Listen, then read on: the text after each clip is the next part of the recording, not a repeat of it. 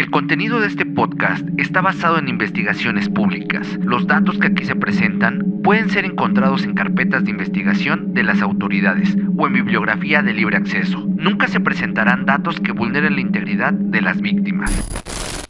Sean bienvenidos a un episodio más de Tripas de Gato, un acto revolucionario.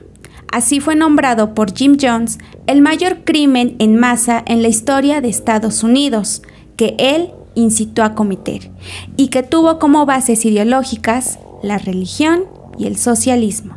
Este es el caso de Johnstown y su líder, Jim Jones. Antes de seguir con el caso, quisiera mandar saludos para Fernando Villarreal, Alejandro Suárez que nos escucha hasta Michoacán, Carlos Corona, Jessica hasta Bolivia y Alex Alvarado. Gracias a todos por acompañarnos el día de hoy y sin más que decir, yo soy Beth, comenzamos. James Warren Jones, mejor conocido como Jim Jones, nació el 13 de mayo de 1931 en Indiana. Desde pequeño, la relación familiar no era tan buena. Su padre, James, era fanático y estaba obsesionado con la Primera Guerra Mundial, debido a que había participado en ella y le había dejado como secuelas problemas mentales. Y su madre se la pasaba trabajando día y noche evitando estar en casa. Fue creciendo rodeado de animales callejeros que le gustaba adoptar y se volvían parte de su familia. Sus vecinas a veces se preocupaban por él, así que en ocasiones lo cuidaban y lo llevaban a la iglesia. Este acercamiento fue lo que definió su principal interés en la vida, pues ahora se la pasaba leyendo sobre religión y biografías de personajes que habían sido inspiración para cultos, como Marx, Hitler y Gandhi entre otros. Él asistía al templo pentecostal y los pastores habían visto su interés, así que comenzaron a entrenarlo para que sirviera a la iglesia. Y por eso, con 10 años de edad, ya celebraba ceremonias en las que supuestamente curaba animales y daba sepultura específicamente a gatos muertos. Comenzó a predicar a otros adolescentes. Se sentía poderoso al creer que a su corta edad sabía más que los demás. En este momento fue cuando encontró formas de atraer la atención de más niños mediante la manipulación. Teniendo varios animales en casa, para llamar su atención. Pasó el tiempo y llegó la separación de sus padres. Jim tuvo que irse con su madre a Richmond, Indiana. Ya siendo mayor, encontró trabajo como camillero de un hospital y conoció a Marceline, una enfermera con la que se casó en 1949 y adoptaron a varios niños de diferentes razas. Con el paso del tiempo comenzó a consumir drogas alucinógenas. Como consecuencia de esto, se hizo dependiente de pastillas para los nervios.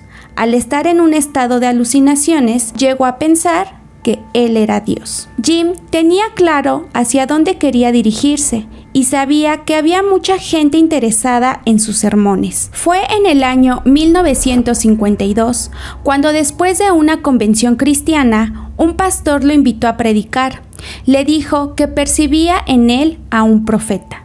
Esa noche fue la decisiva para que la gente empezara a verlo como un sanador, convirtiéndose en un pastor estudiantil en la iglesia metodista. Esto en una comunidad de bajos recursos en Indianápolis. Ahora la gente lo reconocía como un sanador y evangelista. En el año 1955 fundó su primera iglesia a la que nombró Winds of Deliverance, dedicándose a predicar sobre la igualdad social racial. A pesar de que su comunidad tenía como base la religión, también se había fundado sobre ideales socialistas, brindando ayuda a los más necesitados. De igual manera, habían prohibiciones que todo seguidor de la iglesia debía respetar como que la intimidad entre pareja era pecado, por lo cual no debían hacerlo o serían castigados. Al mismo tiempo de fundar la iglesia, abrió un comedor para los miembros que carecían de alimentos y también los ayudaba con dinero en caso de que tuvieran que pagar renta. Aunque Jim era el que daba el dinero, este solía venir de las donaciones de otros miembros, pues en la congregación había gente de todas las clases sociales. La comunidad religiosa fue creciendo, al igual que los templos a cargo de Jim. Ahora el principal lugar de oración se llamaba el Templo del Pueblo en el que además de ayudar, se enfocó a brindar atención a la comunidad afroamericana, que eran casi la mayoría de sus seguidores. Ellos sentían que por fin había alguien bondadoso preocupado por sus problemas y sobre todo les brindaba apoyo. Jim sentía que estaba en el mejor momento para hacerse notar, así que también pagó un espacio en la radio para transmitir sus sermones. Más allá de que la gente viera el culto como una secta, gran parte de sus seguidores veían esto como un lugar seguro que velaba por la igualdad racial y a Jim lo veían como un líder de derechos civiles. El templo del pueblo empezaba a recibir más apoyos y algunos eran convenios por los mismos seguidores como exámenes de salud, asistencia legal y becas. Pero eso sí, haciéndoles creer que todos esos beneficios solo eran posibles porque él así lo hacía. Fuera de la iglesia sería imposible que alguien más ayudara de esa manera. Con todo esto, quería crear una comunidad de gente blanca y negra donde trabajaran en conjunto y sin prejuicios, haciendo de este templo un lugar donde todos podían compartir el mismo asiento sin distinción, pues para la época esto era ir en contra de lo que dictaban las normas sociales. A principios de los años 70, Jim ya era reconocido en varios lugares por curar a las personas solo con fe. Así que comenzó a establecerse en otros lugares, como California, y con él, por el momento, habían 100 personas dispuestas a dejarlo todo, seguirlo a donde fuera y hacer lo que él les pidiera pero en realidad esta decisión de irse fue tomada porque lo andaban investigando, debido a que el templo del pueblo presentaba una denuncia en la que se le acusaba de fraude financiero y abusos hacia sus miembros. Las acusaciones venían de seguidores que narraban la forma en cómo Jim predicaba. Decían que era violento y los humillaba. Otros dijeron que permanecían en la comunidad bajo amenaza, puesto que Jim les había dicho que si se iban del templo serían detenidos por el gobierno y los mandarían a campos de concentración. A muchos los obligó a alejarse de sus familias que no eran creyentes de su templo y remataba diciendo que necesitaba que su gente estuviera dispuesta a dar la vida por su pastor, porque si algo le llegaba a pasar, todos estarían desamparados y en peligro. También habían acusaciones por parte de familiares que aseguraban que las mujeres eran víctimas de abuso sexual solo por parte de Jim, a pesar de que predicara lo contrario. Prueba de ello fueron los hijos que llegó a tener con varias de sus seguidoras, y para que nadie lo juzgara, comenzó a decir que él era el padre y que todos eran sus hijos e hijas, por eso debían referirse a él como papá. Jim no supo cómo lidiar con eso y comenzó a presentar un cuadro de salud mental alterado, ayudado también por las drogas que consumía. Tenía ataques de pánico y decía que un inminente apocalipsis nuclear estaba a punto de suceder. Pero solo él, junto a sus creyentes, serían bendecidos. Como mencionábamos antes, Jim en realidad solo estaba huyendo de las acusaciones, pero a su paso iba reclutando a más y más personas, como cuando llegó a San Francisco, donde llegó a dar albergue a seguidores que no tenían hogar en edificios que ya estaban a su nombre. Es por eso que Jim, nada tonto, comenzó a poner como requisito que el que quisiera pertenecer a su iglesia debía donar todas sus pertenencias al templo, como casas, automóviles y dinero, para que toda la comunidad disfrutara de eso. Y aunque los dueños no lo aprobaran, al final cedían gracias al envolvimiento de palabras y confianza que Jim les daba. Fue así como Jim ya tenía varias propiedades a su nombre, entre ellas asilos, orfanatos y un centro para tratar a personas con enfermedades mentales. Lo que pretendía es que entre la misma gente se procuraran generando sus propios recursos y no dependieran del gobierno que supuestamente los quería destruir. En el año 1974, Jim le dijo a uno de sus seguidores que necesitaba ahora un lugar lejos de las drogas y el alcohol un lugar verde donde pudieran cultivar sus propios alimentos. Este lugar fue Guyana. Al ser varios kilómetros de jungla, dijo que era perfecto para comenzar a poblar. Jim les prometió que vivirían mejor y no necesitarían nada de lo que poseían, solo tenían que seguirlo y llegarían al paraíso. En Guyana construyó Johnstown, una comunidad de fieles creyentes a él eran alrededor de mil personas siguiéndolo.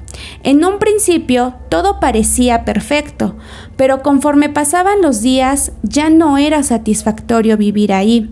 Además, Jim cada vez era más estricto, violento y obsesionado con Dios y el gobierno. Estaba siendo alcanzado por la paranoia al creer que todos querían acabar con él y su legado. Todo era muy distinto a lo que les había prometido y la gente comenzaba a sentirse presa. Primero les decomisaron sus pasaportes y papeles importantes. El lugar estaba rodeado de cabañas saturadas de gente. Las familias fueron separadas ya que no se permitía la mezcla de géneros porque era un pecado. Estaban rodeados de altavoces en los que escuchaban los sermones de Jim día y noche. La comida comenzaba a escasear y la gente a enfermar por las altas temperaturas. Aún así, eran obligados a trabajar por jornadas largas. Si se oponían o cuestionaban, eran castigados por personas que tenían un cargo superior y que Jim había designado como cuidadores. El recinto parecía un campo de concentración. De igual manera, Jim estaba preparando a su comunidad para que estuviera alerta del enemigo que quería destruirlo. El FBI reveló grabaciones de lo que Jim decía y en estas se pudo escuchar una práctica que realizaban a la que nombraban las noches blancas. Era una especie de simulacros en los que ponía a prueba a sus seguidores para ver qué tanto darían la vida por Jim, su salvador, y les decía que tenían que beber veneno. Ellos, temerosos, lo obedecían, pero como eran simulacros, esto solo era agua usando esa excusa para decirles que podían confiar en él, pues nunca atentaría en contra de sus vidas, terminando su discurso con esta frase. Si no podemos vivir en paz, déjenos morir en paz.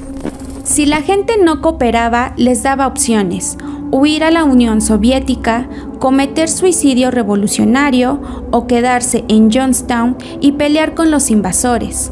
Las autoridades calificaron esto como un lavado de cerebro. Mientras las acusaciones por parte de exmiembros cada vez iban en aumento, como la de una mujer que había logrado escapar antes de que todo esto detonara a una locura. Pedía ayuda para poder rescatar a su hijo que había tenido con Jim y que prácticamente lo tenía secuestrado. También estaban los familiares de víctimas que lo acusaban de tener a sus seguidores en contra de su voluntad y a esto se le sumó los testimonios de las secretarias que trabajaban para Jim y habían escapado brindando información importante sobre sus intenciones que eran cometer suicidio colectivo como forma de protesta. En el año 1978, Leo J. Ryan, congresista de California, estaba investigando todas estas denuncias que señalaban a Jim de ser un hombre peligroso. Ryan viajó a Guyana junto a un grupo de periodistas de la NBC y algunos familiares de las víctimas. Era 17 de noviembre y Ryan había conseguido entrar a Johnstown, a pesar de las negativas de Jim.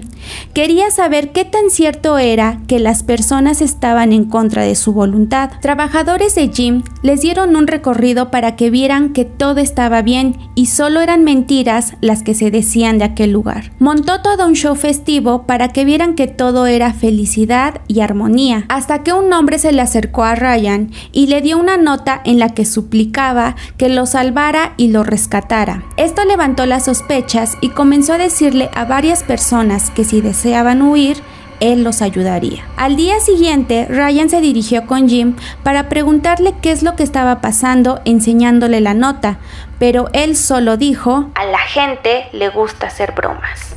Jim estaba preocupado, así que intentó frenar a Ryan con ayuda de sus trabajadores e intentó apuñalarlo, pero no lo logró. Ryan inmediatamente escapó con todo su equipo y algunas personas. Kilómetros más adelante donde estaban sus aviones, unos hombres armados los persiguieron y comenzaron a disparar contra ellos, quitándole la vida a varias de las personas, incluyendo a Ryan. Algunas personas lograron escapar por la jungla. Inmediatamente Jim reunió a toda la comunidad para decirles que la gente de Ryan y el gobierno solo querían quitarles a sus hijos para asesinarlos y eso él no lo iba a permitir, comentando lo siguiente. Por el amor a Dios, ha llegado el momento de terminar con esto. Hemos obtenido todo lo que hemos querido de este mundo.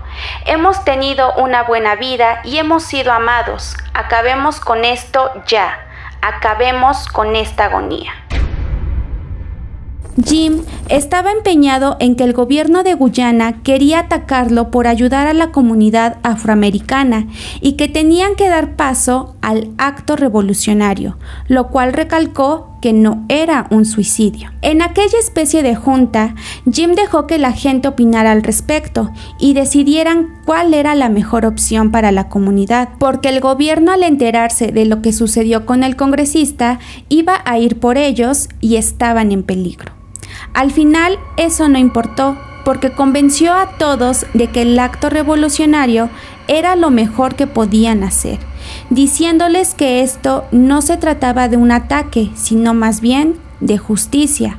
En sus propias palabras, Para mí la muerte no es una cosa temerosa, lo es vivir esta traición. Una mujer le cuestionó que qué pasaría si su plan no resultara y detuvieran a sus hermanos de congregación que habían atentado contra Ryan.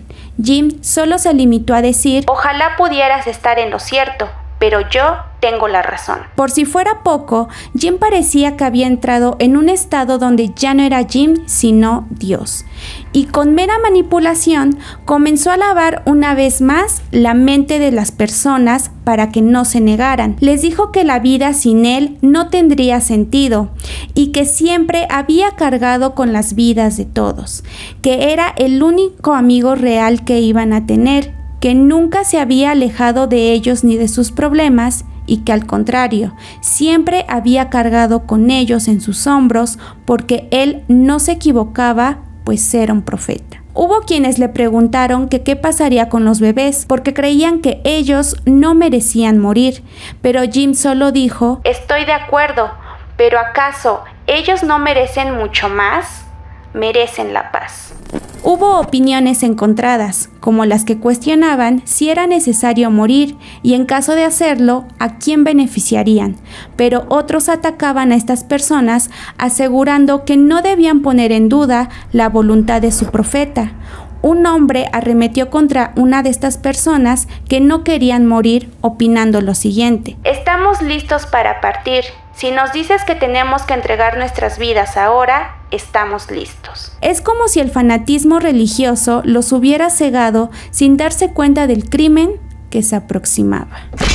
A lo largo de todo el recinto, la gente obedecía mientras se formaba en una fila. Alrededor habían personas con armas dispuestas a disparar por órdenes de Jim en caso de que alguien se opusiera. Se les dio una bebida de cianuro con Valium mezclada con jugo de uva para que ésta no tuviera un mal sabor. Los primeros en beber el líquido fueron los niños, a quienes en su mayoría obligaron a tomarlo con ayuda de sus padres. Después siguieron los adultos. A pesar de la vigilancia que hubo, poca gente sí logró escapar. En cuestión de minutos ya habían montañas de cuerpos sin vida. Mientras esto pasaba, Jim se disparaba en la cabeza, al igual que su esposa Marceline. y otros miembros que la ayudaban. En ese momento, una de las secretarias de Jim que estaba en el lugar daba aviso en la radio sobre lo que estaba pasando. Todos en Johnstown están muriendo. Todos tienen que cometer suicidio revolucionario en este momento. Cuando las autoridades llegaron al lugar, encontraron cientos de cuerpos por todos lados. Eran 909 personas sin vida, entre niños y adultos. Algunos cuerpos presentaron marcas de jeringas por la espalda, lo que hizo suponer que tal vez fueron inyectados con el veneno al oponerse a beberlo, y catalogaron estos casos como asesinato. De los pocos sobrevivientes que hubo, destacaron los testimonios de Laura, ex miembro de la iglesia, que dijo, No fue un suicidio masivo. La gente no dijo, quiero hacerlo. Fue un asesinato en masa. En el lugar también se encontró los papeles de las víctimas como pasaportes, papeles de propiedades a nombre de Jim y 500 mil dólares en efectivo. Conforme se iba investigando, encontraron que Jim tenía millones de dólares en cuentas bancarias en el extranjero. De este lamentable hecho hubo un detenido, Larry, quien era miembro de la iglesia y había sido uno de las personas que le disparó a Ryan. Lo acusaron de aquel asesinato y fue condenado a cadena perpetua, pero quedó en libertad en el año 2002. El gobierno de Guyana no quiso intervenir en lo que había pasado y se negó a trasladar los cuerpos a su lugar de origen, así que tuvo que intervenir el ejército para recuperarlos y estos fueran sepultados. En la actualidad, Johnstown no puede ser visitado con facilidad, pues se necesita una planificación e investigación para poder ingresar, además de que no hay carreteras que conduzcan hasta allí, haciendo que el único medio para llegar sea aéreo y con horarios limitados. En honor a las víctimas se hizo un monumento donde fueron sepultadas. El monumento tiene los nombres de todas ellas, incluyendo la del líder, Jim Jones. El caso de Johnstown, para muchos, fue difícil de comprender cómo es que tantas personas se dejaban engañar por un hombre que les prometía un paraíso, y vida mejor mediante la religión. Pero no se necesita mucha ciencia para entender que una persona vulnerable en búsqueda de ayuda puede caer en manos de falsos líderes como es el caso. Y esto lo hemos llegado a ver actualmente en las sectas como Nexium o la Luz del Mundo, en las que personas narcisistas, psicópatas y ambiciosas disfrazadas de líderes han cometido delitos graves atentando contra las vidas de sus seguidores. Y aunque parezca que las prácticas que realicen se hagan por su propia voluntad, siempre los líderes están detrás presionando y atacándolos para lograr sus objetivos haciéndoles ver que si no lo hacen, no lograrán lo que buscan, como una vida mejor, ambiciones, seguridad o hasta entrar al paraíso. En este caso, como la comunidad hacia la que más se dirigía eran personas afroamericanas y personas de bajos recursos, Jim predicaba con querer formar su propia sociedad libre de desigualdad y creadora de sus propios recursos. Pero eso sí, primero tenían que acabar con el enemigo, que era el gobierno, haciéndoles creer que solo él tenía el poder de acabar con la desigualdad pobreza. Muchos de sus seguidores al cuestionar sus órdenes e ideas eran humillados o tratados como ignorantes víctimas del sistema. Jim reprobaba que no vieran el esfuerzo que él había hecho por ellos y a través de la lástima y revictimizarse hacía que las personas reconsideraran su creencia hacia él. Jim sabía perfectamente lo que hacía, sabía que todo lo que predicaba era mentira, sabía que sus estados paranoicos venían de su adicción con las drogas y que nadie lo estaba siguiendo, pero quiso poner en contra del sistema a toda una comunidad que solo buscaba la igualdad de derechos, mientras él disfrutaba de ser un Dios al que debían alabar, venerar y respetar. Aunque en un principio sus intenciones solo eran las de ayudar, Todo se transformó cuando se dio cuenta de que podía tener el control de toda su congregación bajo sus propias leyes y órdenes. Esto validado por los propios exmiembros que dijeron que tenían prohibido ver televisión o escuchar radio, pues Jim era el único que podía transmitir noticias o hablar de lo que pasaba afuera mediante sus sermones. Obviamente toda la información modificada a su beneficio. Además de todo, Jim se aprovechó de la lucha sobre la segregación racial. Aunque él no fuera una persona negra, se refería a sí mismo como una, diciendo que entendía perfecto las injusticias hacia ellos, adueñándose de una lucha otra vez en nombre de la fe. Lo que nos deja claro que para él lo único importante era hacer la atención y que todos alabaran sus actos. No importaba que no fuera empático o supiera del tema, solo quería figurar. El que repartiera los bienes de sus seguidores también era una estrategia, para que vieran que en su reino no había distinción. Hacía parecer que a los que no tenían nada les daba algo, pero esto venía de quitarle sus bienes a la fuerza a los que sí tenían, diciendo que aquí todo se compartía, porque no podía haber distinción de clases, quedando ante los ojos de sus seguidores como el justo. Por último, hablemos del suicidio, del cual el único culpable fue Jim, que aunque para algunos es difícil de creer porque las víctimas lo hicieron voluntariamente, la manipulación fue pieza importante para que esto pasara.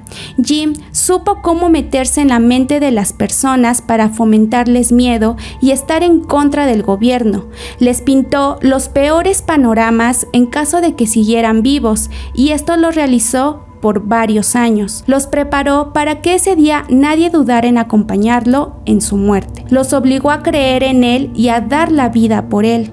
Sutilmente soltó amenazas a quien se opusiera, porque aunque aceptaba que alguien no quisiera seguirlo, les provocaba miedo a base de mentiras, como que si sobrevivían tendrían que enfrentarse a los rusos y al comunismo, pero que prácticamente serían esclavos porque los malos eran más. Esto se llegó a manejar como suicidio inducido y para otros como homicidio, por todas esas personas que fueron inyectadas a la fuerza con el veneno y sobre todo a los niños que fueron asesinados de esta misma forma.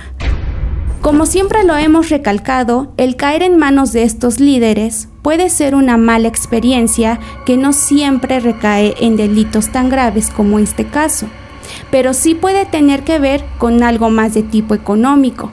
Antes de confiar tu salud mental y tus creencias en alguien que se proclama como sanador o Dios, es mejor analizar e ir con especialistas si lo que buscas es ayuda, porque esto puede terminar de la peor manera. Este fue el caso de Johnstown, la secta que en su afán de querer proteger a las minorías atentó contra sus vidas asegurando que ese era el único camino hacia la paz, nombrando esto como un acto revolucionario.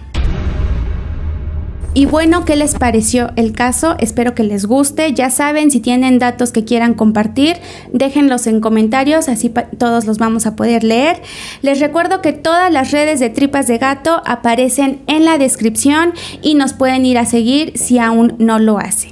Gracias a todos los que se han sumado, a los que se han unido a la familia, a todos los que nos acompañan en los lives que hacemos. Muchísimas gracias. Nosotros los anunciamos en historias de Instagram y de Facebook para que estén al pendiente.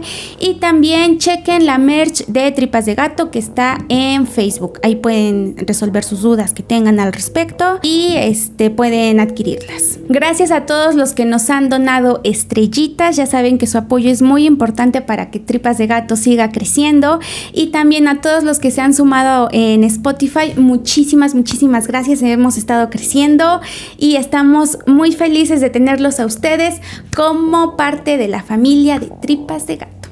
Sin más que decir, yo soy Beth y recuerden que lo esencial es invisible a los ojos.